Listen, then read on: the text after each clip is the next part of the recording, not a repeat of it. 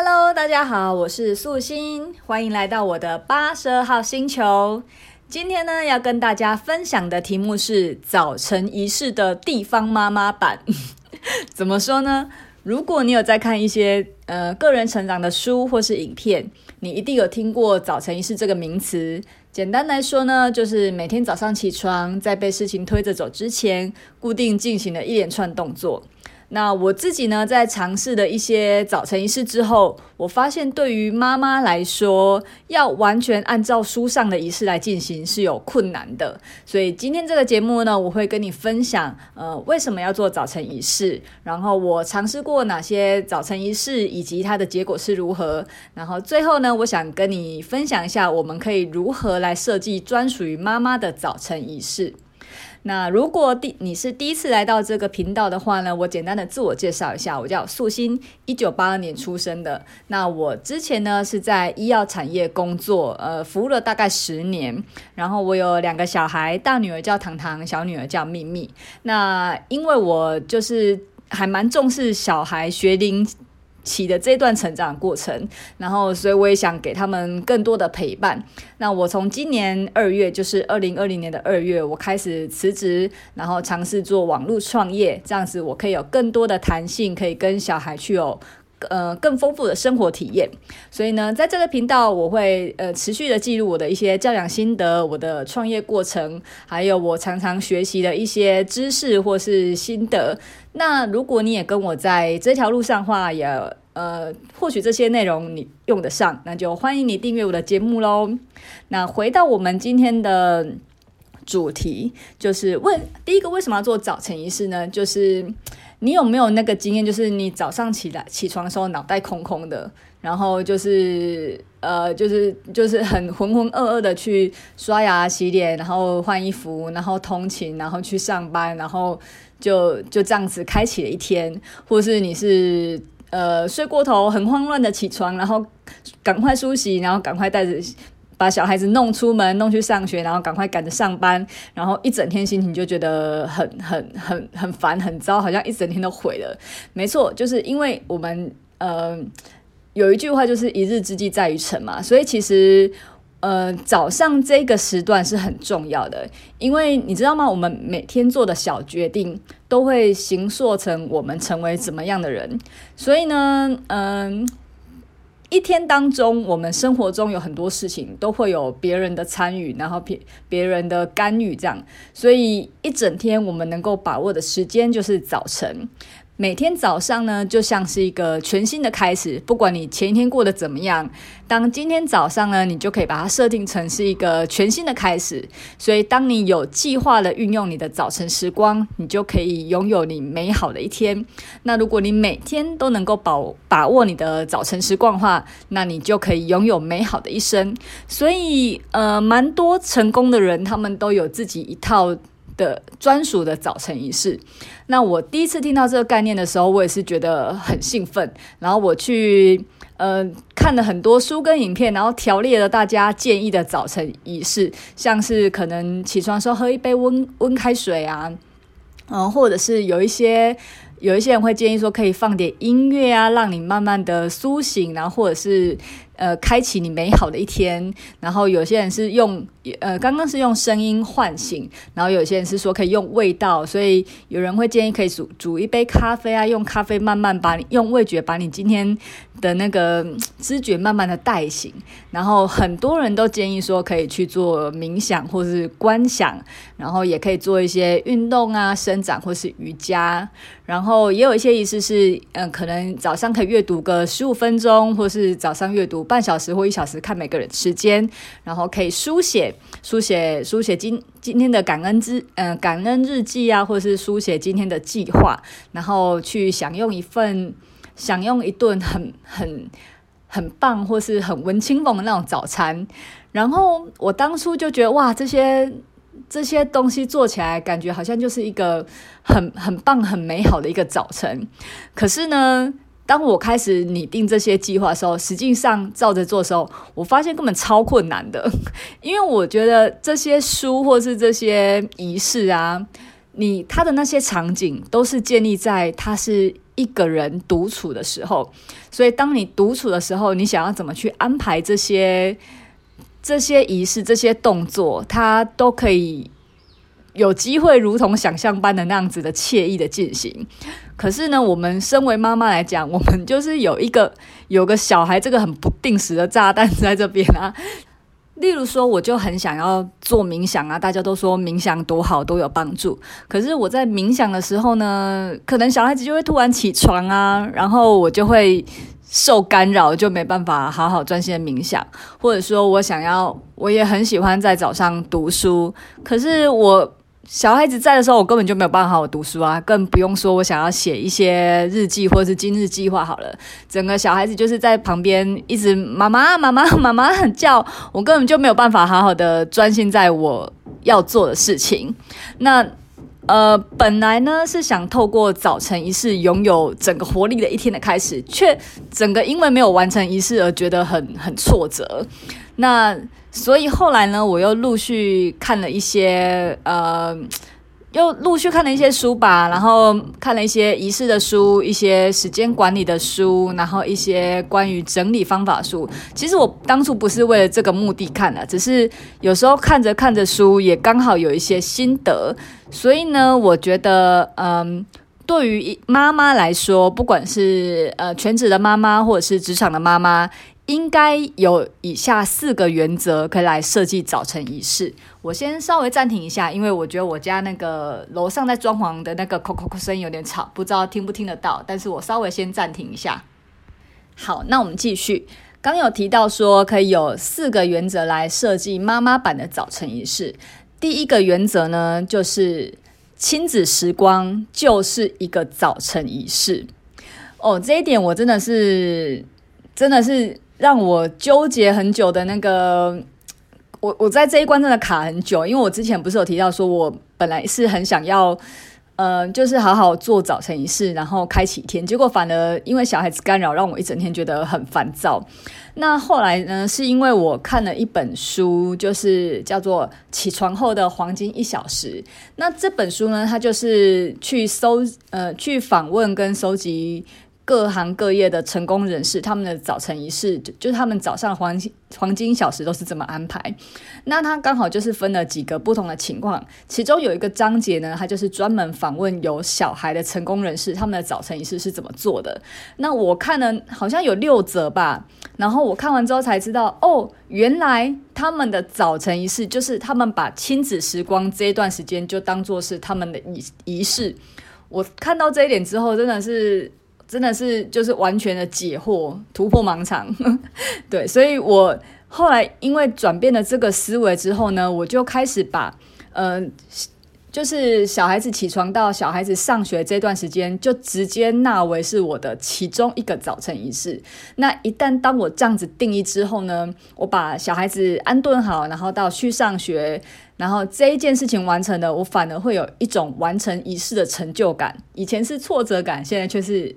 一样的情况，可是我却是一种完成仪式的成就感。所以第一个原则就是亲子时光就是一个早晨仪式。那第二个原则呢？第二个原则就是，呃，可以同时进行多个仪式。怎么说呢？因为以前呢、我以为仪式啊就是要一个一个一个做嘛。所以当我觉得我把我把那几个我觉得很不错仪式一条一条列完之后，然后按表操课做完之后。因为你知道，就是想做的事情太多，反而一个一个做完，好像到最后变得反而是心理负担，好像是有点本变成在做作业，有点也是像跟上班一样，好像也是背着呃上班是被工作事情推着走，然后我的早晨却被仪式这些 被绑定的仪式推着走。那你知道早上的时间其实是有限的嘛，所以反而要把这些全部做完，我觉得要好久又又好累，又反而很失去那个意义。那后来呢，也是因为看了一些书吧，然后其中一些其中一本书，它的书名是《就因为没时间才什么都办得到》。那这本也是偶然的，我那时候只是想看一些时间管理的书。那只是这个作者呢，他是一个他是一个职业的医师，他是一本一个日本的日日本的医师，然后他生了四个小孩了，然后在生了四个小孩子带小孩的过程中，他还准备考哈佛的一个他的他自己的经验谈。那里面其中就有一点，我就觉得很棒，就是他他其中就提到说，因为他实在没有时间让每一件事情都按照顺序来完成，所以他就干脆一起做。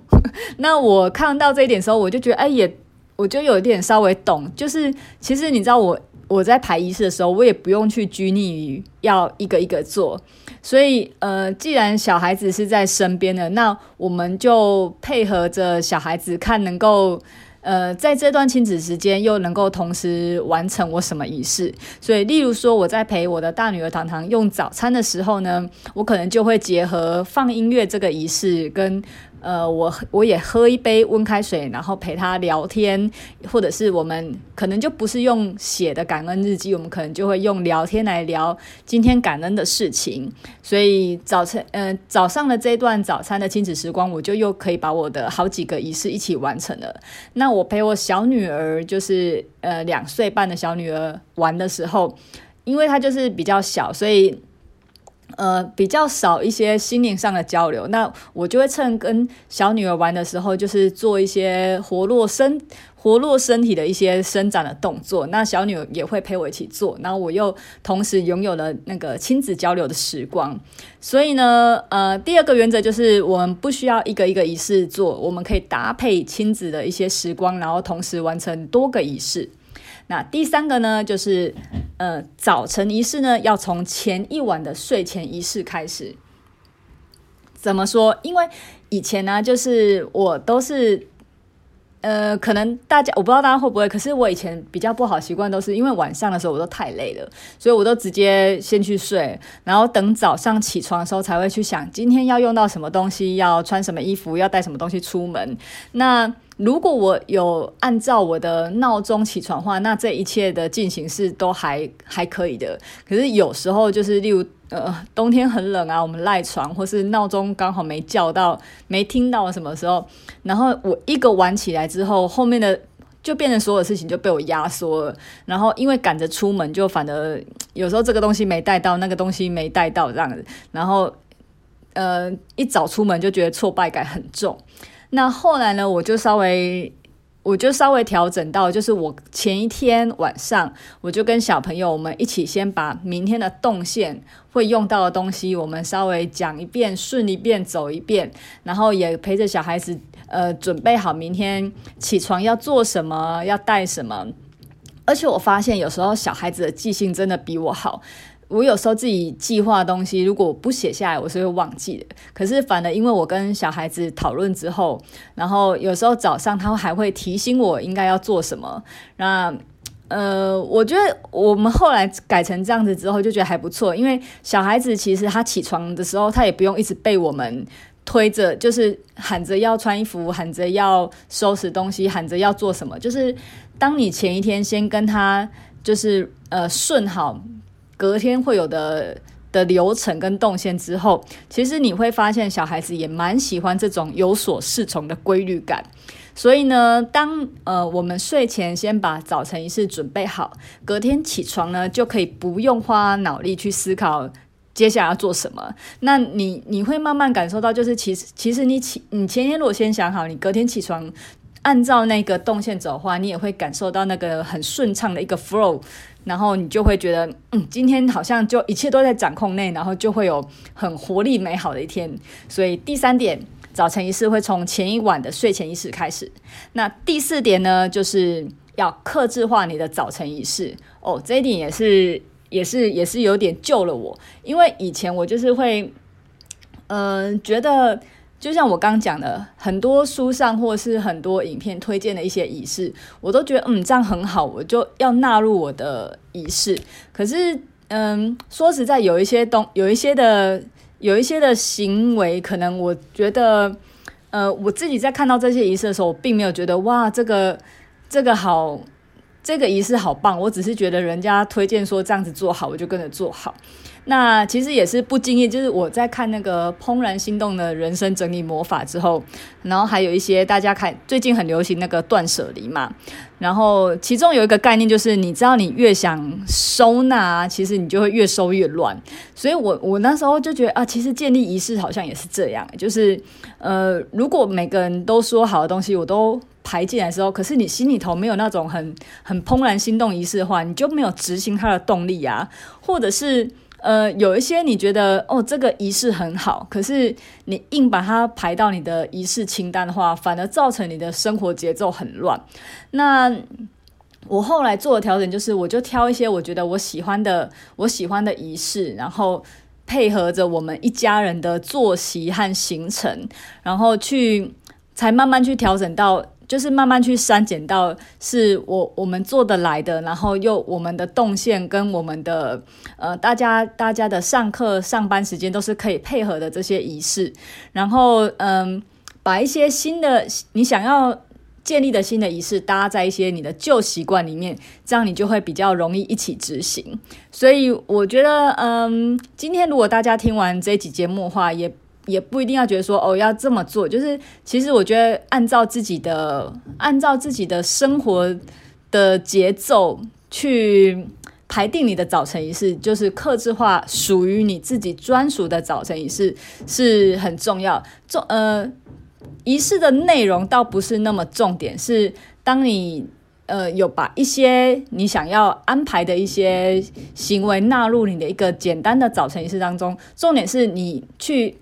进行仪式，早晨仪式的这个行为，即使是一个仪式或是一两个仪式，其实这个行为就是在帮助你去规律化你的生活，去安排从你从掌控你早晨的开始，然后你就可以可以慢慢学习掌控你的这一天，慢慢掌控你的这一生。它其实是一个，嗯、一个一个一个很有很有代表性的一个意义吧。所以我觉得，嗯、呃，目前这四个原则就是。我在呃持续的尝试调整当中，不过我自从按照这几个原则就是调整之后，我觉得运行起来的感觉还不错，至少可以可以做，然后做起来感觉也很好。所以呢，希望对大家也有帮助，然后也欢迎大家来跟我分享你们的早晨仪式是什么呢？那今天的节目就到这里喽，我们下集再见吧。扣扣扣。有听到声音吗？好，谢谢辛苦了大家。今天的背景可能会有一点干扰，不过我想这一集的节目应该还是蛮有趣的吧。那就先这样喽，拜拜。